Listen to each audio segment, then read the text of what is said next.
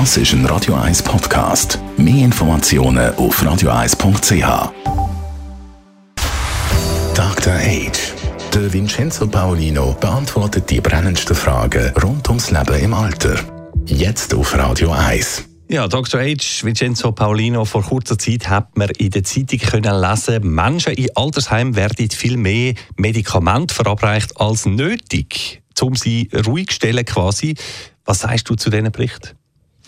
Ähm, Im Wesentlichen sagte die Reportage, dass in Schweizer Pflegeheimen zu viele Neuroleptika verabreicht werden, die eigentlich überhaupt nicht indiziert sind für ältere Menschen und auch nicht indiziert sind für Menschen mit Demenz.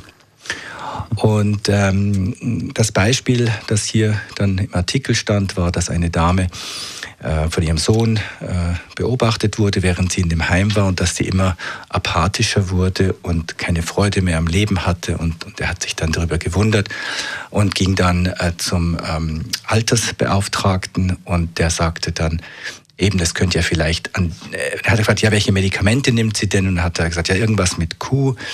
Und dann hat er gesagt, ja, das ist wahrscheinlich Quetiapin und ich kenne das Problem. So, und ähm, die Tatsache, also es stimmt, es wird, also ich kenne US-Studien und es stimmt jetzt wirklich offenbar auch für die Schweiz, dass ähm, die äh, Neuroleptika, die ja eigentlich geeignet sind für Psychosen, also Menschen mit, mit Halluzinationen, Schizophrenie mhm. oder auch mit stark manisch-depressiven Zuständen, dass diese Medikamente älteren Menschen gegeben werden in einem Umfang in Heimen, aber zum Teil auch zu Hause, das über dem liegt, was eigentlich man, man erwarten würde. Und da bin ich voll auf der Linie, das finde ich auch.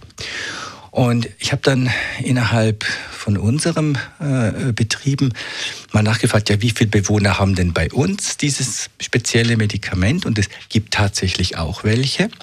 Und habe dann gefragt, wie genau ist denn das indiziert? Wie wird das verschrieben und wie wird das angeordnet?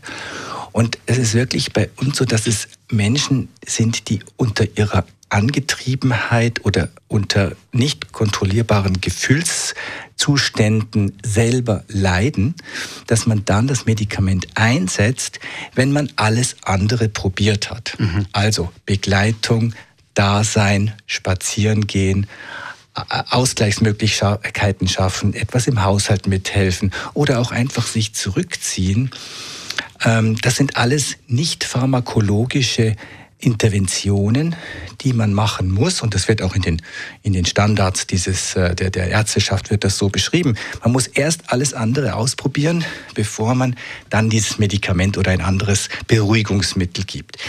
Das Problem in unserer Heimwelt ist eben häufig, dass die Zeit fehlt für genau diese nicht medikamentösen Interventionen, sage ich mal. Und der Vorwurf aus dem Artikel lautet, dass man ähm, Personal spart oder schlichtweg keine Zeit zur Verfügung stellt, sondern lieber dann gerade in das Medikament hineingeht. Mhm. Eben genau. Und, und du sagst auch, das ist ja gerade nicht, wie es sollte gemacht werden. Was empfiehlst du dann zum Beispiel jemandem, der jetzt eine Angehörige, Angehörige hat äh, im Heim und das Gefühl hat, oh, da, eben, da tut man glaube ich auch einfach ruhig stellen?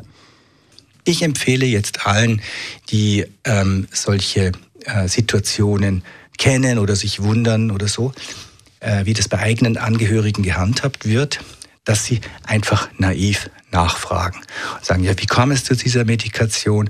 Braucht sie das wirklich noch? Denn nach spätestens drei Monaten muss so eine Medikation auch wieder überprüft werden. Und man muss nochmal kritisch schauen, ist das jetzt noch nötig?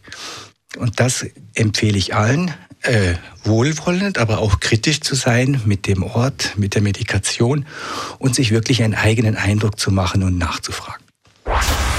Dr. Age. Jeden Sonntag auf Radio 1. Unterstützt von Alma Casa. Wohngruppe mit Betreuung und Pflege rund um Tour. www.almacasa.ch